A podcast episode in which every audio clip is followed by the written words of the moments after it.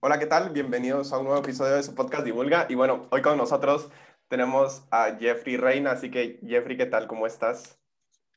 ¿Qué tal, David? Muchas gracias por la invitación. Es un gusto poder participar de este podcast. Eh, muchas gracias. Espero, espero que todos aprendan un poquito más de lo que he hecho y promover la ciencia en Guatemala. Sí, no, y, y, también gracias a José y a Hugo que, que, me escribieron y, o sea, no sé si se pusieron de acuerdo, no sé cómo se conocen la verdad, pero los dos te recomendaron a ti, así como, mira, deberías de invitar a Jeffrey Reina. Y la verdad es que es bien genial que la gente te escriba recomendando a gente, porque yo no sé si te hubiera podido encontrar como por mi cuenta. Y ya cuando busqué, o sea, hay un montón de cosas de ti.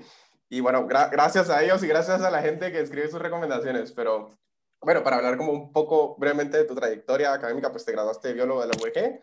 Después te fuiste a sacar una vez doctorado a Brasil, al Instituto de Ciencias Biomédicas en Sao Paulo y pues después te fuiste a San Diego al Instituto SLAC a sacar tu postdoc y ahí es donde estás ahorita, me imagino, ¿verdad?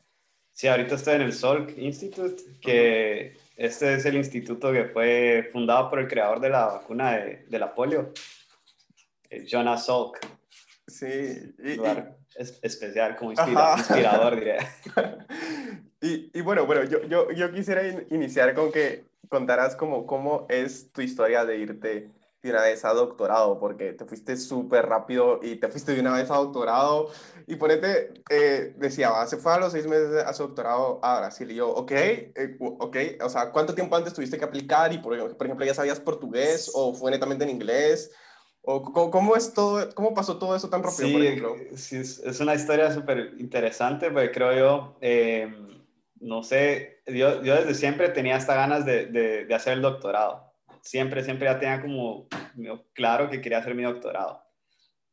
Eh, y pues en Guatemala no hay casi nada en biología Ajá. molecular, menos doctorados.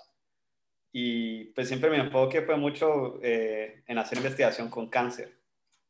Siempre quería, tenía ese interés de hacer investigación con cáncer. Y, y en Guatemala pues no se hace mucho todavía, o por, o por lo menos cuando estaba yo en la universidad, eh, era, era muy poco lo que se hacía, y muy poco con biología molecular. Entonces, por ahí me estoy perdiendo un poco la pregunta, pero bueno, por ahí empezó, no, esas no, ganas de hacer el doctorado. Ajá.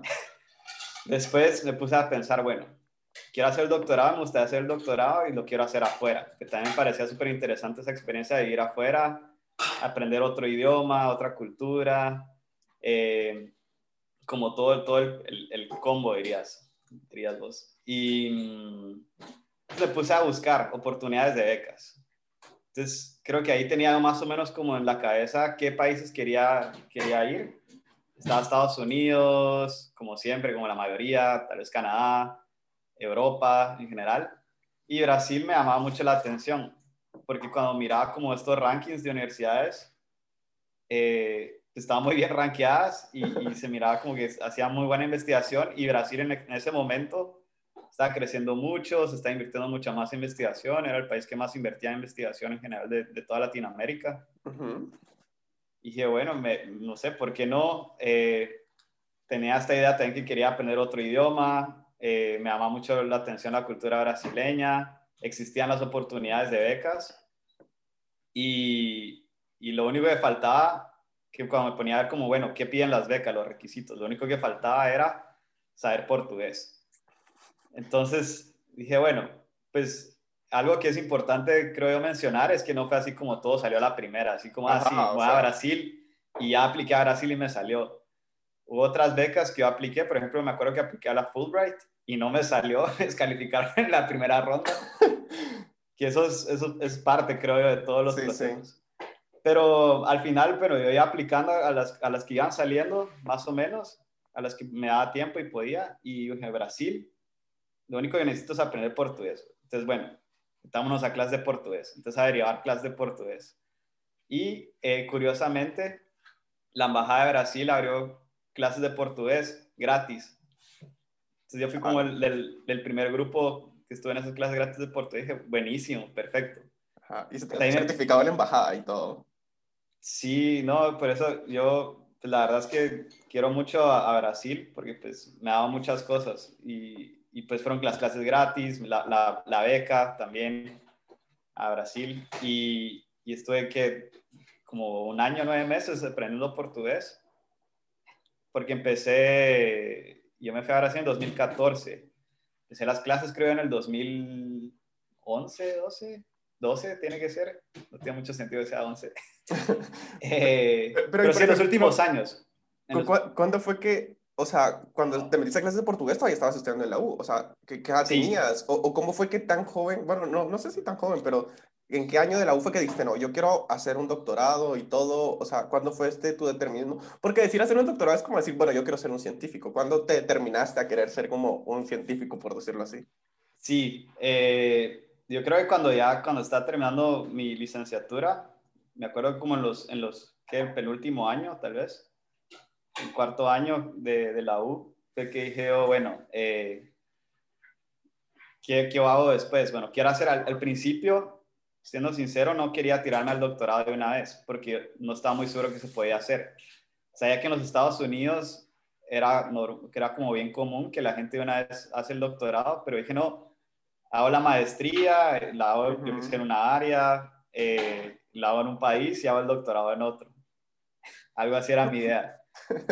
Entonces, eh, fue, yo no sé, fue como, creo que el, saber de las becas de Brasil, porque había como algunas personas ya del laboratorio de Chávez que se habían ido a Brasil. Estaba Mabel Taracena, me acuerdo, que ya estaba, okay, estaba allá. Y eh, también la doctora Pennington tenía como buenos contactos allá en Brasil. Entonces, sabíamos un poco de la investigación de Brasil, que era posible hacer la, el, el, la la maestría, doctorado allá. Y, y, bueno, no sé, creo que era en general, no solo por hablar de Brasil, pero en general, eran esas ganas de, de, seguir como aprendiendo, creo yo, de seguir, de poder hacer investigación en cáncer, investigación que sea como de alto impacto. Creo que eso era lo que más me movía. Y al ser que en, en Guatemala es un poco limitado, me puse a buscar oportunidades, oportunidades en extranjero y ahí salió varias becas que, a las que intenté aplicar o pensé en aplicar y salió la, la oportunidad de Brasil. ¿Y, ¿Y, cuando llegaste a Brasil, cómo fue, o sea, llegar... Bueno, voy, voy, a saltarme un poco porque quería tratar este tema más. Dale, dale. Pero, por ejemplo, sos, sos, biólogo, o sea, sos biólogo de licenciatura y, y, te pasaste a estudiar cáncer sí. en... O sea, entiendo el, el match de biología molecular, pero, sí. por ejemplo, tu primer artículo de, de, el del 2016, pues es de células epiteliales mamarias. Entonces es, es con ratones. Claro, Entonces es como, ok, o sea, ya en doctorado se supone que ya estás como tú a cargo de tus experimentos, ya, ya, ya, ya sos como un científico adulto, por decirlo así. Entonces, no sé si habías tenido experiencia en biología de manipulando ratones o si, ¿cómo, cómo fue que te, porque, o sea, si tuviste que extraer células de ratones y todo, ¿cómo, cómo fue ese... Sí, eh, esa la fase? es que la, esa publicación del 2016, pues toda la parte de ratones no la hice yo, la hizo ah, alguien okay. más del laboratorio. Ajá. Eh, pero sí hice las partes de, de células, trabajar con células de, de, glándula mamaria. Sí, sí, sí, de mama. Sí, sí, sí. pero a veces se me mezclan los idiomas ya un poquito. pero, y pongámosle, no, no, pero, o sea, la VG te había como preparado bien para irte al doctorado. Entonces, sí eh, lo que es, es como difícil porque varias cosas sí sentía que estaba bien preparado. Digamos, eh, tuve buenos profesores, sobre todo en el área creo que práctica, como el laboratorio, así como manos en la masa, por así decirlo. Uh -huh. En eso sí estaba como bien preparado. Incluso yo tenía un poco de experiencia porque trabajé con como dice la tesis en el laboratorio de Chagas, incluso la doctora Pennington también me ofreció como otro trabajo donde tenía que hacer algunas de estas, usar algunas de estas técnicas moleculares. Pero sí, por así decirlo, hay muchas cosas que se hacen en Sao Paulo que nunca las he hecho en Guatemala o las he hecho una vez y ni siquiera las hice yo, lo vi, lo observé o lo hicimos toda la clase. Ajá, esas prácticas que sale muy caro hacerla cada uno y es como general. Sí, entonces es, es, un poco difícil, sinceramente. Es un cambio que creo que yo nunca me esperaba, porque yo creo que siempre imaginé así como lo bonito de ir a estar afuera y aprender y todo, y que eso es lo que uno lo motiva. Uh -huh. Pero cuando uno llega como un laboratorio y donde muchas cosas que uno no sabe hacer y la otra gente lo hace como en su día a día, es un poco así como, bueno, sí estoy como preparado para esto, ¿no? Pero bueno, sí, o sea, sí, eh, digamos que las bases ahí están y, y, lo que uno al final pues siempre va a ser así, siempre uno como que le toca aprender algunas cosas y, y todos vienen como diferentes backgrounds, entonces todo el mundo como sabe esto, no sabe lo otro y al final pues todo el mundo medio que aprende rápido todo.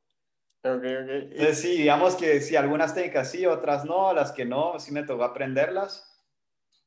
Eh, y el cambio sí es, es, es, drástico, porque digamos yo venía con todo, haciendo estudios con parásitos, Ajá. y era con, con la enfermedad de Chagas, y eran estudios más genéticos, como de, de poblaciones, genéticas de poblaciones y me salté totalmente algo de biología celular y señalización, Y- que Ajá. por más que está relacionado, no es exactamente lo mismo. Y va, pero ¿y cómo fue todo ese contexto? O sea, fue así como, bueno, tenés como tres meses para ponerte al día y ya después empezás con todo o... Creo que, como fue, em, pues sí, en el doctorado sí tuve algunas clases, digamos, Ah, ok. como para reforzar, así como para nivelar a todo el mundo de conocimientos teóricos.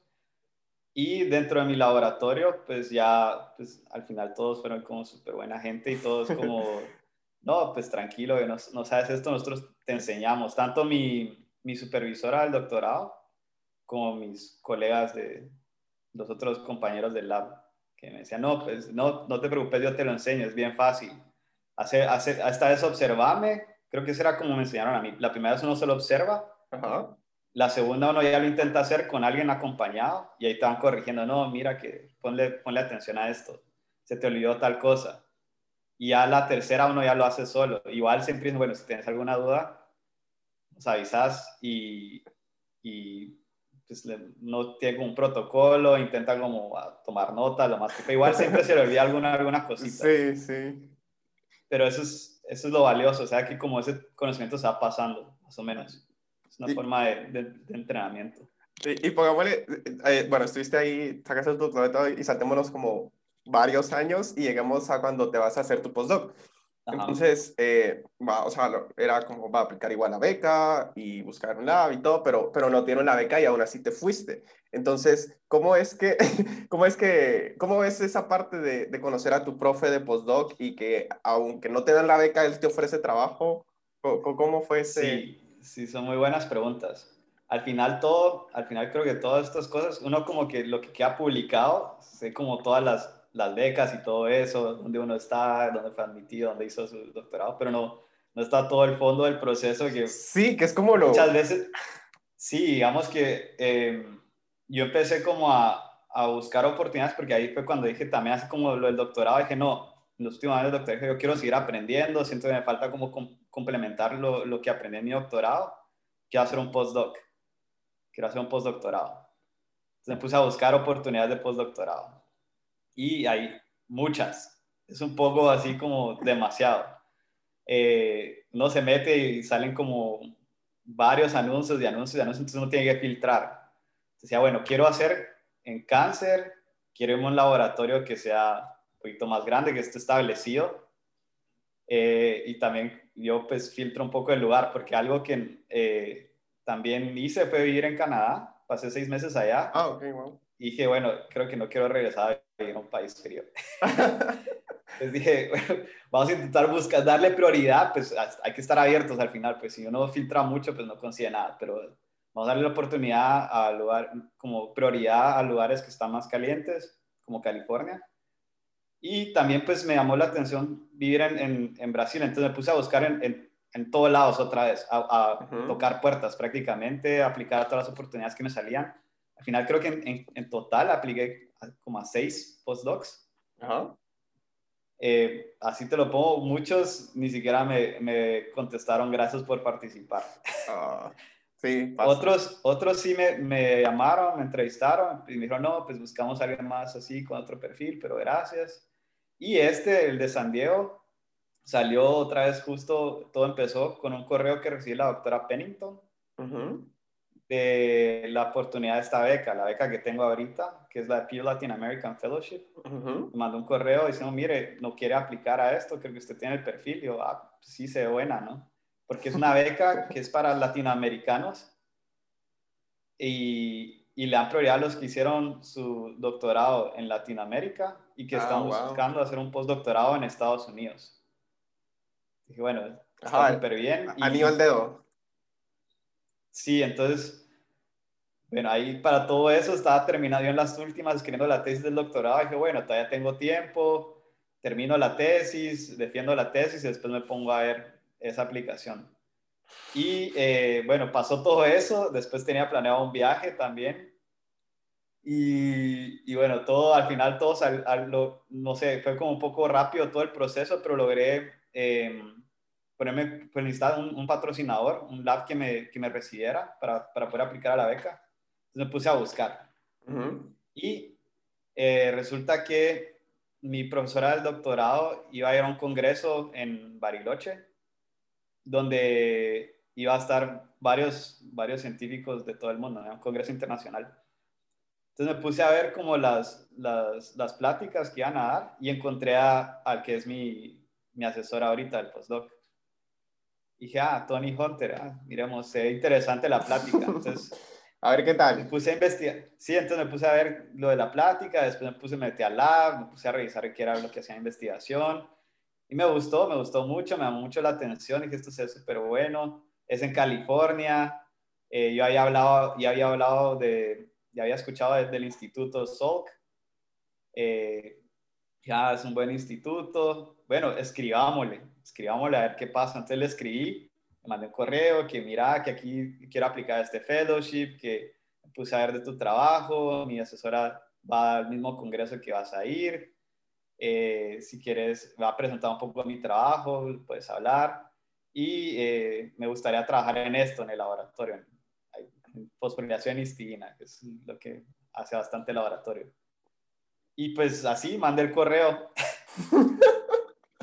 sin, muchas expectativas que me fuera a responder y me contestó, súper buena gente, me dijo, no, que sí, que eh, tenés cartas de recomendación, yo te, yo te apoyo, pero pues déjame ver si tienes algunas cartas de, de recomendación. Entonces le mandé algunas de, de mi asesora de, de Sao Paulo y, con la que trabajé en, en Canadá, en Vancouver. Dijo, bueno, buenísimo, apliquemos, solo que yo estoy de viaje y yo te puedo ayudar en nada. ¿Y, entonces cómo, Vos hacer la aplicación solito y pues veo dónde firmo prácticamente. Ah, ok. Entonces me mandó así como, mira, léete esto, léete lo otro, y ahí con eso montamos una propuesta, terminé la aplicación y la mandé. Y al final no me salió. Ajá, pero entonces, aquí viene la, como la luz al final del túnel aquí viene, entonces, entonces al final me dijo, al final pasó el congreso, ellos dos se hablaron, se habló mi asesora del doctorado con él y, y, le dijo como, me mencionó a mi asesora como, ah, pero a mí no me quedó claro si Jeffrey, aunque no sea el, la beca, si sí quiere trabajar en mi laboratorio. Entonces asesora me dijo, hey Jeffrey, háblale, yo creo que te, tal vez sí te ofrece como un trabajo si no te sale la beca. Entonces ya le escribí, le dije, no, que sí, que claro, que me contó que se encontraron, eh, en el Congreso, que platicaron un poco. Y, pues a mí igual, aunque no salga la beca, le dije claro que sí me gustaría estar en su laboratorio. Me dijo, ah, bueno, buenísimo. Entonces, ah, tengamos una entrevista. Entonces, tuvimos una entrevista eh, por, por Skype, creo que fue. En ese momento no era tan popular el y, y al final, pues, yo incluso pensé que había ido mal en la entrevista pensé así que me dio mal porque me dijo al final, como, mm, déjame ver si tengo como espacio y dinero para recibirte. Yo, como, bueno, creo que no, no lo convencí. Pero igual estaba feliz que ya solo con que me hubiera considerado, me hubiera escrito el correo, me hubiera respondido, hubiéramos aplicado, ya estaba como súper feliz, porque pues es como, más o menos, es como alguien me conoció en el área, o sea, ha hecho como descubrimientos muy importantes. Y, y que para mi sorpresa, en un poquito antes de Navidad, del 2000, ¿qué fue eso? 18, me mandó un correo como, ah, porque pasó como una semana, dos semanas sin, sin decir nada. Entonces yo le volví a escribir como, hey, Eh, solo quisiera saber qué pasó. Me dijo, no, eh, perdón que no te haya respondido, había estado ocupado, no sé qué. Ajá. Y pues sí, eh, te puedo recibir aquí, me gustaría entrenarte como mi postdoc. Y pues voy a mandar todos los papeles a recursos humanos y, y ya. Y yo, bueno, bueno, qué buen regalo. y, así fue. Y, y, así fue. Entonces ya estando aquí, ya estando aquí, ya apliqué otra vez a la misma beca, a esta uh -huh. de Pew Latin American Fellowships, durante mi primer año y ahora sí me salió. Que, que se tarda un poco, todo el proceso es como un año. Entonces apliqué en el 2019 y me la dieron hasta el 2020. Pero, o sea, que, que, que genial, o sea, pero, y, y, pongámosle, antes de entrar a tus artículos, ¿qué fue esta estancia que fuiste a hacer en Canadá? Que de eso sí no encontré, bueno, na, nada, no, no, sabía que habías estado en Canadá. Sí, fue? en Canadá. Creo que eso es otra beca muy importante. Eh, de, cuando estaba mi, algo que se, que se acostumbra mucho en, en Brasil, yo creo que es buenísimo, es que durante tu doctorado, tu maestría, uno se va a hacer como un semestre o un año a, a, al exterior, a otro, a otro país. Uh -huh.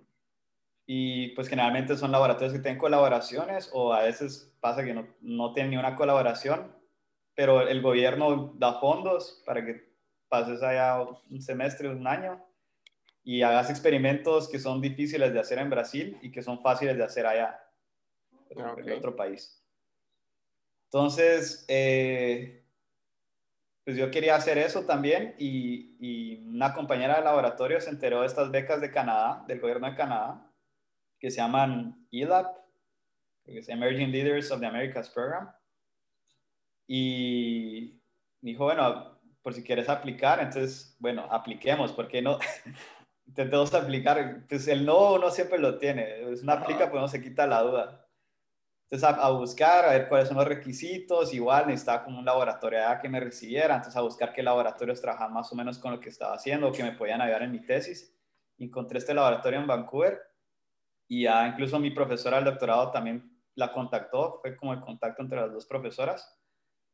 Y, y bueno, aplicamos, mandamos la aplicación y, y, y me la dieron, gracias a Dios. Y ahí estuve seis meses trabajando digamos que nuestro laboratorio era como, tenía mucho, mucho conocimiento en el área de, de, de la glándula de mama y, y, el otro laboratorio era más con la, el, el, el, área específicamente dentro que, que estaba estudiando, que era el transporte nuclear. Entonces se complementaban bien.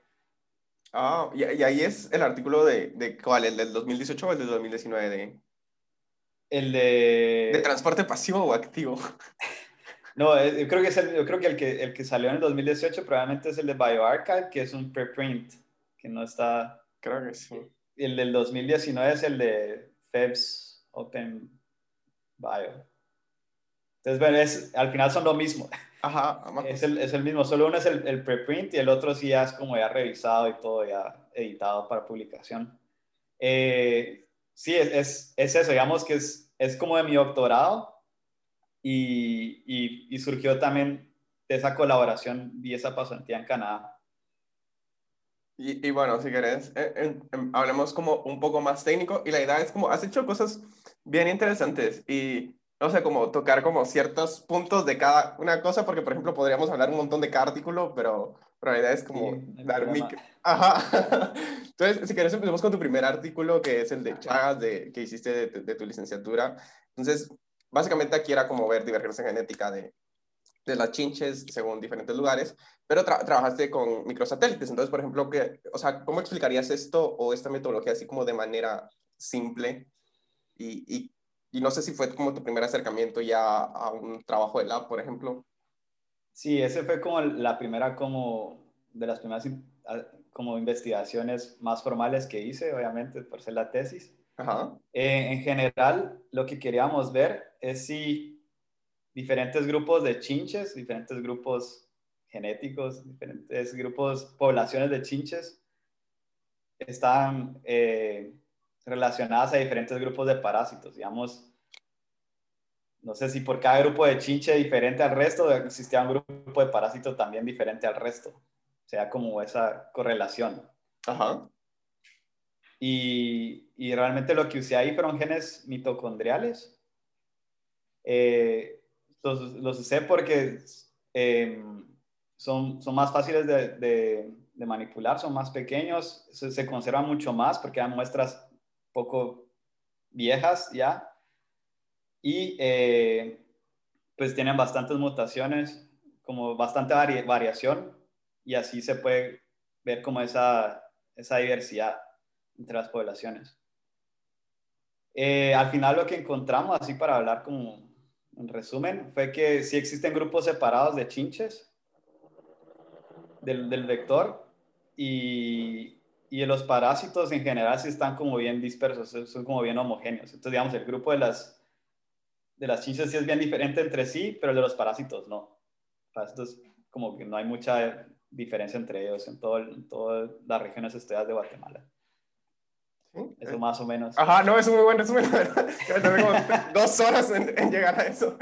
Pero, eh, va, y si quieres, bueno, pasemos al otro. Ya, ahorita ya estás en Brasil, entonces ya es tu, como tu primer... Va, y ahí hablas de algo de, de, lo que hablamos de que fue en ratones y todo, y empiezas a hablar de Serpin B5. Entonces, básicamente, ahí das como una introducción de la controversia que había en esto y, y qué es esta controversia, por decirlo así, y, y a qué qué es lo que encontraron y porque siento que, o sea, todo lleva como bien historia, porque esto da como pauta a los demás, o sea, no sé, se sentía bien una secuencia. Sí, esto... sí, esta proteína es especial, porque al principio la, la, la encontraron cuando empezaron a estudiar eh, células tumorales y compararon con las células normales en, de, de, mama. Entonces encontraron que esta, este gen, que se llama Serpina B5 o como lo conocen como, maspina. Ajá, sí, también. Este gen eh, estaba bien expresado en las células normales y se perdía su expresión en las células tumorales. En, las, en el tumor ya dejaba de, ser expresado. Entonces, por eso le pusieron que era como un, como se llama, que es una proteína supresora de tumor. La proteína supresora de tumores, por así decirlo, la que pone el freno para que no crezcan las células. Ajá. Y aparte, el contrario es como el oncogen, que es el que pone el acelerador. Ajá. Algo así. Entonces, la que controla ese crecimiento. Bueno, eso fue como el primer estudio, el que escribió. Dijo, bueno, es proteína supresora de tumor. Es una proteína buena, por así decirlo. Ajá, es como, wow, aquí está la cura, no sé. Sí, es, después empezaron a hacer otros estudios para ver en otros tipos de cáncer y empezaron a encontrar cosas contradictorias, empezaron a encontrar que realmente estaba asociada al crecimiento de tumores, estaba expresada mucho más en los tumores. Dijeron, bueno, momento, entonces esta proteína no es buena, tal vez es lo contrario, es una proteína mala, no es una proteína supresora de tumor, no es el, el freno, sino que es el acelerador, es el oncogen. Entonces, bueno, momento, entonces hay mucha controversia aquí, mucha discordia, ¿qué está pasando? Entonces ya empezaron, pero muchos estudios son como lo que llamamos estudios clínicos, que solo agarran muestras y ven si existe o no tal gen y ya. No se van como adentro a buscar como mecanismos, a entender un poquito más cómo funciona. Eh, entonces ya empezaron a hacer como estudios más a fondo y lo que encontraron es que no es si está siendo expresado o no, si existe o no en, en la célula, sino mm, en dónde está en qué parte de la célula está. Entonces, bueno, la, célula tiene el núcleo y tiene el resto que es el citoplasma, ¿no? Así hablando a, grandes escalas. Entonces, cuando la proteína está en el citoplasma, es mala, pero cuando está en el núcleo, es buena.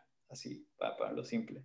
Ah, sí, no. Entonces, ahí viene, ahí viene como investigación del doctorado, como entender, bueno, y qué es lo que afecta, qué es lo que hace que se quede en el citoplasma, sea mala, o que se mueva al núcleo y sea buena, qué es lo que la, la influencia para que se mueva de un lugar a otro, cómo, cómo pasa eso, cómo, cómo ocurre ese transporte. Y ahí, ahí es donde entró mi, mi, tesis de doctorado. Ajá, y después es, después vienen los otros dos donde hablan de, de transporte pasivo, y activo al núcleo de la célula cabal de, de, Maspin. Y, y, por ejemplo, también me gustaría que hablaras un poco de, de, microscopía de fluorescencia, porque entiendo que básicamente es la metodología que usaron en ambas y, y es algo bien bonito, no sé, a mí me gusta cómo, es esto y dale, dale. Sí, la, la, es una técnica muy bonita. Sí, pero el, el, primer paper, ese es como todo mi doctorado, el primer paper, eh, la primera publicación, solo para aclarar, fue como más el trabajo de mis otras compañeras de laboratorio y que yo hice algunos experimentos y me incluyeron, que fue solo experimentos más simples, digamos, pero como los hice estaba incluido en el paper. El, el segundo, que es más como este de transporte pasivo-activo, es el, el más sobre mi tesis. Ajá.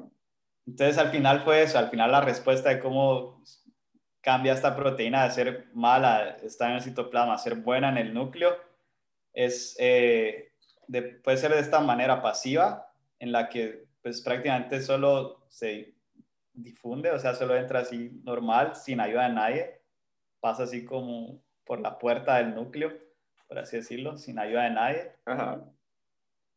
Esa es una, y la otra es eh, por lo que sea transporte activo, donde sí requiere energía y requiere la ayuda de otras proteínas.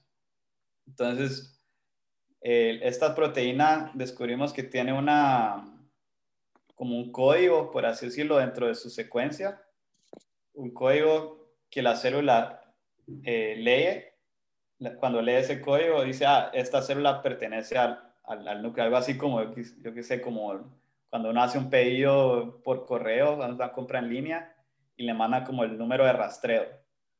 Así viene la serie y dice, ah, esto pertenece al, núcleo. Ah, bueno, vamos a hacer la entrega hacia el núcleo.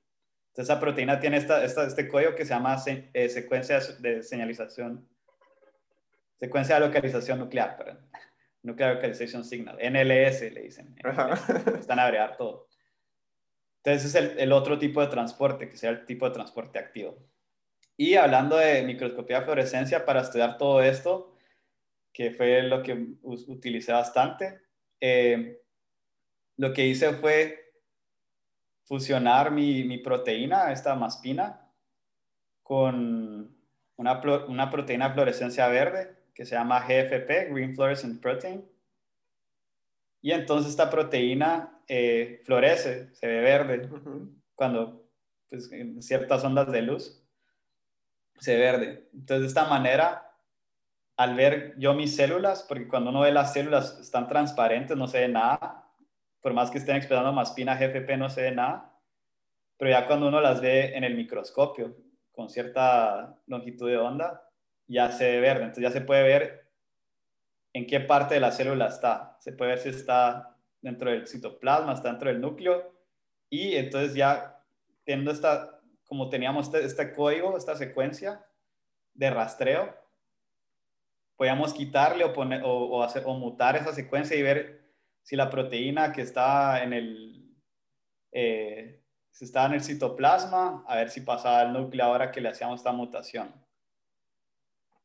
Eh, y lo que hicimos específicamente en, este, en esta publicación es agregarle cinco proteínas fluorescentes 5 GFPs, porque lo que queríamos era hacer una proteína suficientemente grande, porque ese límite del transporte, perdón, ya me estoy yendo un poco. No, pero dale. El límite del transporte pasivo, el primer tipo de transporte que hemos dicho, donde entraba por su casa así sin ayuda de nada, la limitante es el tamaño. Entonces, digamos, el, cierto, las proteínas que son de cierto tamaño logran entrar así tranquilos, sin ayuda de nadie. Las proteínas que son más grandes sí necesitan de ayuda y, y energía. Entonces esta proteína maspina estaba como en medio, o sea, podía ser, estaba con un tamaño en el que podría entrar todavía de forma pasiva, pero también parecía que podría entrar de forma activa. Entonces, como ya sabíamos que pasaba, eh, podía entrar de forma pasiva, queríamos tener como un, un, modelo, mecanismo para distinguir el pasivo del activo. Entonces, por eso le pusimos un montón de proteínas, para una proteína súper gigante y que sabemos que ahí no iba a pasar por nada del mundo hacia el núcleo, sino era por ayuda de otras proteínas o con energía. Entonces, ese fue más o menos lo que hicimos. Y eh, al agregar esta, esta secuencia eh, de rastreo hacia el núcleo, el, el, NLS, y ponerle una proteína súper grande, pues esta secuencia, solo con la secuencia, fue capaz de, transportar toda esa molécula grande hacia el núcleo. Entonces eso fue más o menos, no sé si se, se entendió. No, sí, la, la, verdad es que sí se entendió muy bien. Y, y pongámosle, bueno, entonces ahí, eh, con eso que se, o sea, ¿cómo, ¿cómo decirlo? O sea, todo eso es como, probar todo esto, ¿cuánto tiempo te llevó a hacer como cada uno de estos, por ejemplo? Porque ahorita lo explicaste y es como, ah, bueno, es como todo, ah, bueno, pruebo, lo pongo, miro en el micro. No, se, se oye... ajá, se oye muy simple. Es súper simple, pero es súper difícil, la verdad. ¿Pero por qué? ¿Por qué? Eh, porque es difícil. Es difícil porque, por ejemplo, lo que, lo que tuve que hacer es, es agarrar la secuencia de, de mi proteína, de mi gen, y y pegarla con la secuencia de, la proteína fluorescente verde. Ese proceso ya fue bien difícil, la verdad. Pero se hace a través de, de plasmios, que los plasmios al final es, es, un, es ADN que generalmente pues, están en, en, las bacterias, es un ADN como externo al ADN del resto de la bacteria, eh, que son circulares, son pequeños, y las bacterias se lo pasan entre sí más o menos para cosas importantes como resistencia a antibióticos y que eh, en biología molecular pues han, se han aprovechado de que son pequeños, son fáciles de manipular y, se, y, ahí es donde los han usado para, no sé, para hacer modificaciones genéticas y ver qué pasa. Y, por ejemplo, esos, esos plasmios que vienen de bacterias se pueden hacer, se pueden incorporar a otros tipos de, de células, como células de mamíferos, como células de cáncer, por ejemplo.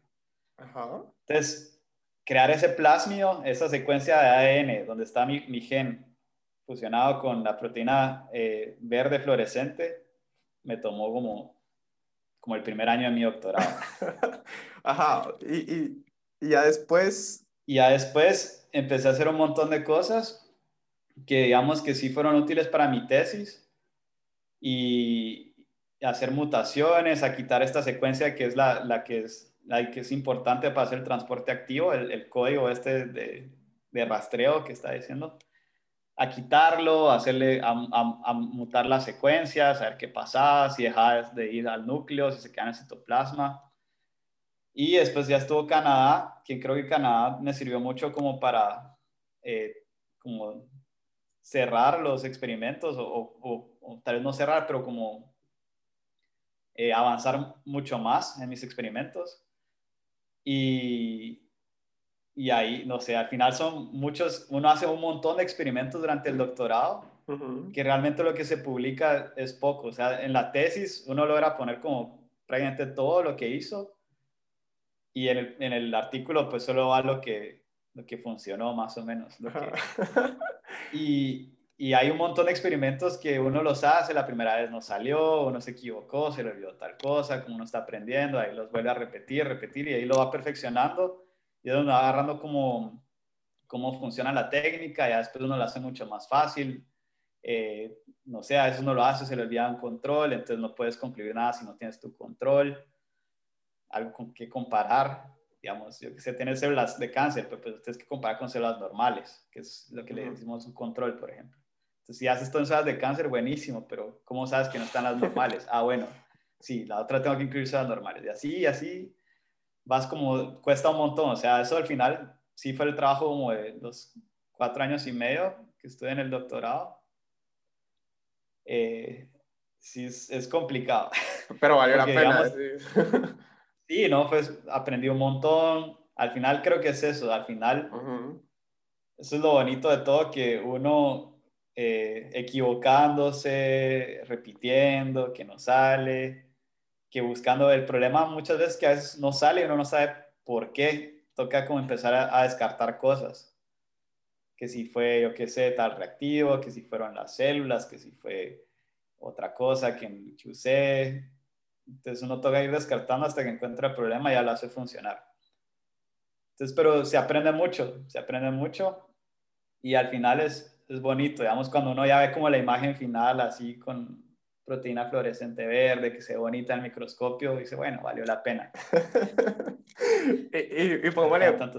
Ajá, y, y pongámosle, ok, esto fue como un super resumen de tu doctorado y después pasas a tu postdoc y, por ejemplo, el, está este artículo de revisión de nucleósidos difosfato quinasa y fosforilación distinta y este artículo sí está como bien, o sea, sí está bien, es como bien específico, la verdad, pero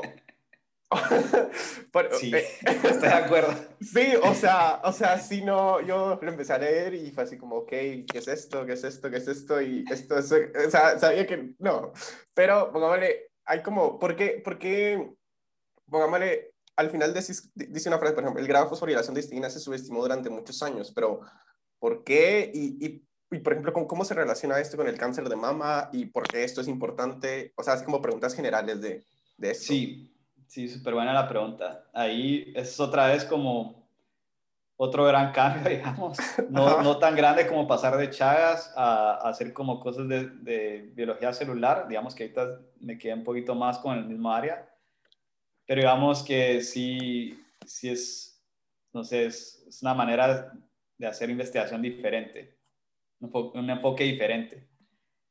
Eh, entonces, algo que creo que es importante mencionar es de que esta fosforilación, la fosforilación lo que hace es, eh, es como funciona como un switch de luz, o sea, prender y apagar las proteínas.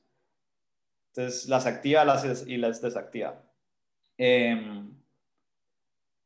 entonces, este, este, es solo la adición de un grupo de, fosfato a las proteínas y esta adición es la que hace que se active o, o, que se apague.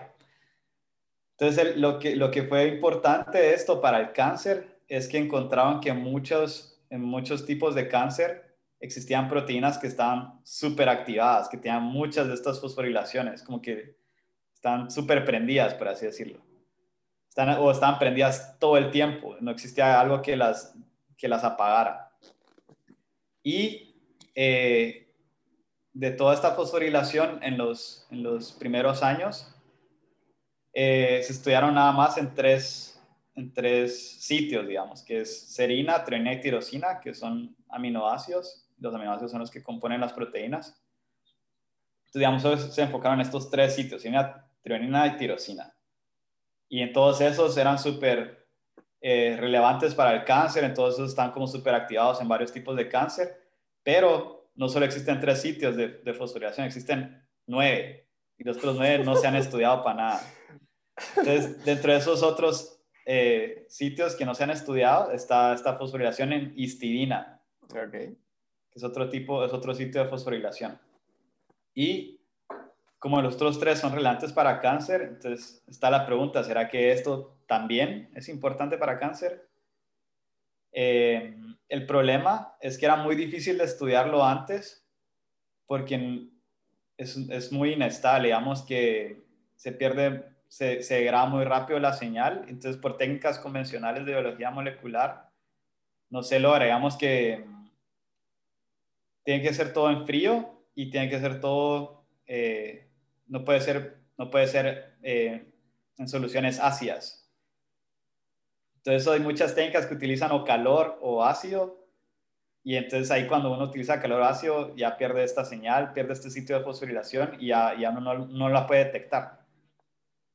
Y fue hasta en el 2015 que el laboratorio de, de Tony Hunter, que es donde estoy ahorita, desarrolló técnicas para poderlas estudiar de una manera más fácil y ya empezó a estudiar si tenía un papel o no en algunos tipos de cáncer. Entonces, el primer, la primera publicación que salió, creo que fue en el 2018, con cáncer de hígado, donde sí vieron que, que era relevante, que estaba, había mucha, mucha fosforilación histina, había mucha activación de este, de este sitio en el, en el cáncer de hígado.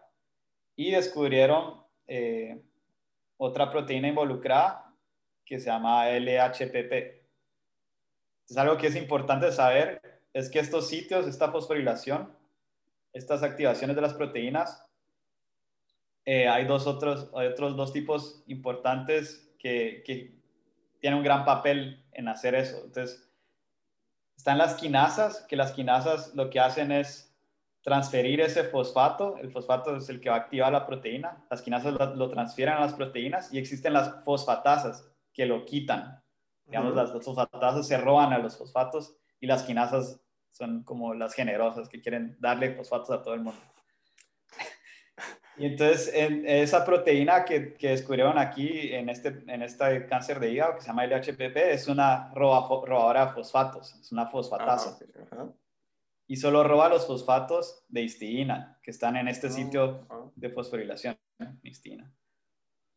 Entonces fue súper interesante y eh, pues ahí como ya hubo un tipo de cáncer donde se miraba que era relevante la fosforilación histidina, fue que yo decidí con, y con mi, como tenía un poco de experiencia con, con, la, eh, con la mama, con glándula de mama, mi doctorado decidí buscar si esta fosforilación histidina era importante en el cáncer de mama. Y también, pues existían algunos artículos científicos donde, justo hablando de estas quinasas, las que donan los fosfatos, existían algunos artículos científicos donde habían, eh, encontraban que estas quinasas de histidina tenían un papel en el cáncer de mama. Entonces dije, bueno, nadie ha estudiado en sí la fosforilación histidina, pero estas, estas quinasas al parecer tienen un papel. Entonces todo tiene sentido y con mi background de glándula de mama, pues ahí fue como decidí. No, se escucha como, o sea, para hacer la propuesta, o sea, se escucha como muy buena propuesta, o sea, tiene como todo el sentido. Y, y pongámosle, eh, ¿y cómo va, cómo va esto? O sea, ¿has encontrado algo? O... Sí, entonces, eh, sí, eso también fue como un poquito un, un- un desafío, digamos que es algo que cambia un poco de, de hacer un postdoc a un doctorado, tú lo mencionaste un poco antes en el podcast, donde mm, eh, en el doctorado, digamos, yo iba mucho de la mano de mi, de mi, de mi asesora. Ajá. Eh, y ya en el postdoc es como ya medio que tienes, ya estás como por tu cuenta, tienes que ser como más autónomo. Entonces eso fue como algo que cambió un montón. Digamos, en el doctorado me decían más o menos, pues sí lo discutía y todo, pero más o menos me decían qué es lo que tengo que hacer, qué experimentos tengo que hacer. En mi postdoc yo tenía que decir mis, tengo que decir mis Sí, propios sí. experimentos, diseñar todo. Incluso yo tuve que diseñar mi, mi propio proyecto. Eso, eso a veces en algunos postdocs sí se lo, ya les dan un proyecto. En, el, en mi caso, a mi jefe sí le gusta como que uno genere su propio proyecto, que uno lo piense, lo cree. Eh, pero no sé, me perdí un poco de la pregunta. Eh, pero, No, pero dale, dale, dale. Entonces, eso quería hacer aclaración. Entonces, creo que solo el- los primeros meses de mi postdoc fueron así como solo de, de, de como sumergirme en el área, aprender todo lo que todavía no sabía, como Ujú. adaptarse, eh, crear, como pensar en este proyecto, diseñarlo, conseguir todos los materiales. Eh, hasta el momento lo que he visto es que esta fosfatasa histidina, la, la proteína, la, la que roba los fosfatos, la misma que encontraron en el cáncer de hígado, parece tener un papel importante también en el cáncer de mama. Eh, ¿Por qué? Porque he visto que tienen, que hay niveles elevados en los tumores y cuando lo comparo con, con tejido normal, eh, pues está, comparado con los tumores, está, es, es bien bajo los niveles. O sea, en tumores súper alto, súper elevado y en, y en- y en normal, pues casi no existe, digamos. Entonces ha sido súper interesante. Eh, es en lo que estoy más o menos enfocando en investigación ahorita. Eh, eso lo he visto en, a niveles de células en cultivo, en cajas de, de Petri, Ajá. digamos, donde solo hay un tipo de célula. Lo he visto en, en ratones, ahora sí. Eh, en ratones donde, donde se les genera tumores de mama. Y también lo he visto en muestras de pacientes, de humanos. Ah, wow. Ajá, entonces se puede conseguir muestras de pacientes humanos, se puede estudiar cómo están los niveles de esta fosfatasa, de esta rodadora de fosfatos. Y ha sido súper consistente, ha sido súper interesante que siempre está, eh, está elevada en tumores. El problema del cáncer de mama es que es bien diverso. Entonces, al hablar, al final, al hablar de el, el cáncer en general es se, se unifica toda una palabra, pero realmente todos los tipos de cáncer son bien diferentes entre sí. Y dentro del cáncer de mama también. O sea, existen varios subtipos. Entonces, el, el más conocido, que es el más agresivo, es el triple negativo, que es el, el- como el, el- peor, por así decirlo. Entonces, ahí he estado estudiando como los niveles de esta de fosfatos en los diferentes subtipos y he encontrado que en este subtipo a pesar de que es más elevado que un tejido normal, está en menos cantidad que el, que el resto. Entonces, eso es interesante porque para este, este tipo del triple negativo todavía no existen muchas terapias y, y es el, el, como dije, es el más agresivo, el que, el que causa más muertes y menos chances de, de sobrevivir. O al final ese es el objetivo. El objetivo final es poder encontrar como nuevos eh, fármacos, como nuevos, como, como, ¿cómo decirlo en español? Con nuevos blancos a los que se puedan dirigir ciertos fármacos. No, pero, o sea, sí, suena súper bien, o sea, vas bien avanzado y también que, que, haya, que, lo que hayas encontrado sea bien consistente da como esperanza a seguir, no es como, ah, bueno, ajá, pero, y pongámosle, eh, o sea, cuando, y ahora hablemos un poco como de qué quieres hacer, porque, o sea, que si sea bien consistente es como, ah, bueno, podría seguir estudiando esto más y más y volverme experto en esto, y qué, qué quieres hacer, porque también está lo de la beca, que, que la beca te da financiamiento para hacer tu lab, entonces, es como, no sé, o quisieras hacer, o sea, podría... Esta, esta, pregunta siempre me la hacen, ya, ya me la esperaba. No, no, eso es triste, ¿no? ¿Por qué? ¿Por qué? Pero... No, porque incluso yo, yo me la hago muchas, muchas veces, o sea, no sé, es algo que me pregunto siempre. Pero yo quisiera llevarla más allá, o sea, querés hacer tu lab, pero sí querés hacer un plan de doctorado en biología molecular, porque, o sea, sería el fin de esto, pero ¿cómo, cómo lo ves? O me imagino que la conexión sería siempre con VG pero ¿qué, qué, tan, qué tan viable es también, por, por decirlo así? Sí, es, es, es complicado, diría yo. Creo que empezaría con eso. No es una cosa tan fácil. Eh, yo sí lo veo viable porque pues me dan dinero para hacer mi, mi, empezar mi laboratorio y para que me den el dinero tengo que estar en una institución de investigación o de educación como sería la, la UVG o cualquier otra universidad en Guatemala. Em, yo creo que eso sí es, es posible. Ahora, o sea, tener mi laboratorio sería posible. Continuar la misma investigación que hago aquí, sí no lo veo tan viable. ¿Pero por qué? Por capital humano. Capital humano, yo creo que tal vez, pero creo que el mayor, el mayor problema es los recursos, dinero. O sea, no es como tanto para tener como tu super lab, por decirlo así, sería como un lab inicial. No, 70 mil dólares, que es lo que me darían. Ah, ah, es, bueno, sí. Es poquito, digamos. Sí, sí. Solo comprando un microscopio de fluorescencia como el que usé en mi doctorado, creo que, creo que no me alcanza con los 70 mil dólares. Wow. Entonces, y, digamos que mucho de esto es caro. Por ejemplo, yo todos los, los, cultivos celulares que he hecho de células de cáncer es caro porque hay que comprar un medio específico, hay que comprar reactivos específicos, necesitan como eh, ser incubados, en, como ser mantenidos en, temperaturas específicas, con humedad específica, con niveles de dióxido de carbono específicos. Entonces todo eso necesitas como mucho equipo especializado. Y con cierto ese equipo, algunos tal vez ya existen en la UEG, muchos no existen. Y digamos que en otras palabras, ese dinero que me darían se va rápido. Sí, o sea, se va de una compra y ya, por decirlo así. Sí, se va rápido. Y lo que sí es que lo que sí he pensado yo y lo que creo que muchas personas hacen, y también hablando con otros, otros becarios de, esta misma, de este mismo fellowship, es que se pueden aplicar a fondos internacionales. Y esa es una manera de hacerlo viable, conseguir fondos internacionales. La otra que creo que es algo bueno de, de esta beca también y pues haber estado en diferentes lugares y tener buenos contactos, todavía mantener el contacto con varios de mis colegas y ex, ex profesores, supervisores, es que se puede hacer muchas cosas con colaboraciones. Digamos, en Guatemala no tengo el microscopio, pero conozco a alguien en San Diego, en Sao Paulo o en otro país de Latinoamérica o que sí lo puede hacer. Entonces, no sé, ya sea no va o no manda las muestras, la analizan.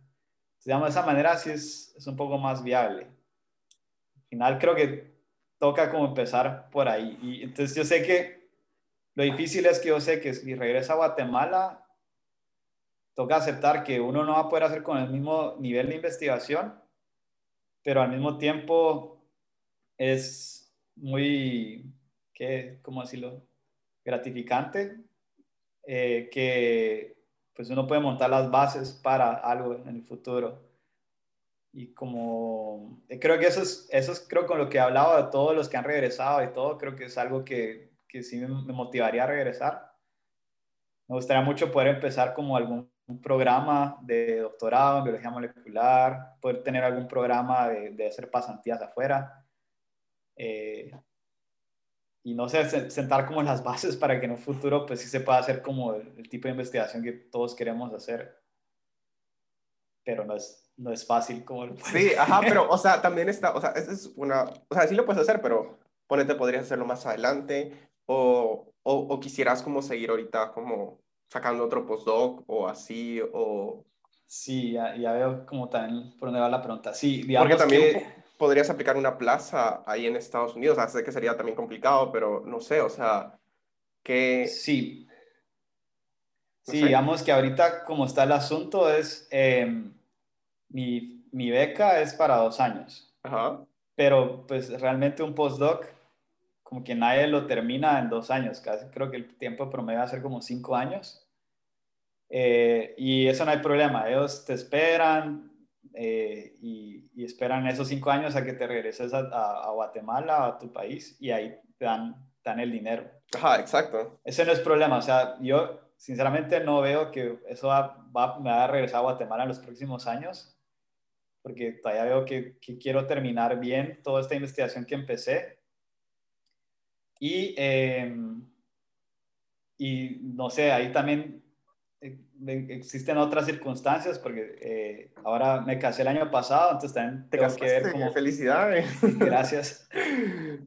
Y, y, mi esposa también es científica y va a empezar su postdoctorado aquí, entonces también hay que llevar eso en consideración. Entonces puede ser que se atrase más ya cuando creo que ya termine su postdoc, ya tocará tomar una decisión, ya sea regresar a, a, Guatemala o a algún otro país de Latinoamérica, porque también me dan el dinero si regreso a otro país de Latinoamérica, o buscar algo aquí. Eh, independientemente, lo que sí tengo claro yo, es tanto regresando a Guatemala o quedándome aquí, pues buscar siempre tener una conexión con, con Guatemala, intentar siempre promover ese intercambio científico, ayudar de cualquier manera. si algo así es la situación. Está bien, y, y pongámosle, bueno, no sé, es como bien, futurista, pero por ejemplo, ya, ya, ya cerrando el podcast, porque ya, ya pasó una hora, así rapidito, se, se va el tiempo. Súper rápido. Ajá, o sea, eh, pongámosle algo que estaba preguntando ahorita, es como, si tú, y enfocándolo a cualquier parte de, no sé, de, es, la pregunta es muy amplia, no solo para ciencia, o sea, si tú pudieras hacer una pregunta y supieras que te van a dar una la respuesta, ¿qué te gustaría como preguntar? Wow, qué pregunta difícil. Pero una pregunta en qué contexto? en cualquier contexto, o sea, puede ser una duda existencial, una duda religiosa, una duda de lab, porque vi que tenías, eh, hiciste una duda en, en ResearchGate de, leí tu pregunta que hiciste y sinceramente no entendí tu pregunta, pero no sabía que se podía hacer eso ahí, por ejemplo, y vi que la manera te contestaba de, no, podría hacer esto, esto y cosas así, pero podría hacer eso, no sé si esa es tu duda. Sí, wow, no es una pregunta fácil, porque creo que tengo muchas, muchas que siempre me he cuestionado. Hmm creo que una de las preguntas más importantes, eh, no sé, déjame pensar bien. dale, dale. Yo creo que una, una de las más importantes, creo, así como más filosófica, no tanto a la ciencia, es como, ¿qué pasará después de la muerte? Algo así, creo. Y, y, y por ejemplo, ¿qué, ¿qué crees? Pues yo, yo, yo creo en Dios, soy católico. Ah, ok, ok. Entonces creo, creo que sí existe, o sea, creo que sí existe ya después de la muerte. está bien, está bien. No, está bien. No, no, no, existe, pues algo, no, no, es como algo que se puede comprobar no, muy fácil científicamente, digamos. Pero está bien, y, y bueno, Gracias por pasarte al podcast, Jeffrey, de verdad. Y estuvo, muy bueno, creo que la narrativa fue muy buena. Y bueno, no, no sé si quisieras decir algo como para despedirte algún consejo de vida o algo que has aprendido durante todo este tiempo. O sea, no sé, sacar un doc, un, un doc y un postdoc no es como muy fácil, que digamos. Sí, yo creo que algo que, que me gustaría como decir es de que pues para, para, todo el mundo que quiera estudiar afuera o esté interesado en hacer un doctorado o hacer una carrera científica, que sepa que es posible que tal vez no sea tan fácil, pero pero que tampoco es imposible. Y que pues, siempre es bueno soñar y que eh, pues nunca, nunca dejen de, intentar y que uno va a, va, va a, aplicar a becas, va, va a intentar, eh, no sé, aplicar a ciertas universidades, algunas van a salir, otras no van a salir, pero al final, si uno, si uno persiste, eh, si uno persevera, se consiguen, se consiguen las oportunidades. Y es eso, como no darse por vencido. Está bien, está bien. Bueno, eh, muchas gracias y bueno, muchas gracias a la gente que nos escuchó y un abrazo y nos vemos la próxima semana. Y bueno, eso sería el podcast, Jeff. Gracias por tu tiempo. muchas gracias, David. Estuvo buenísimo. Me gustó un montón.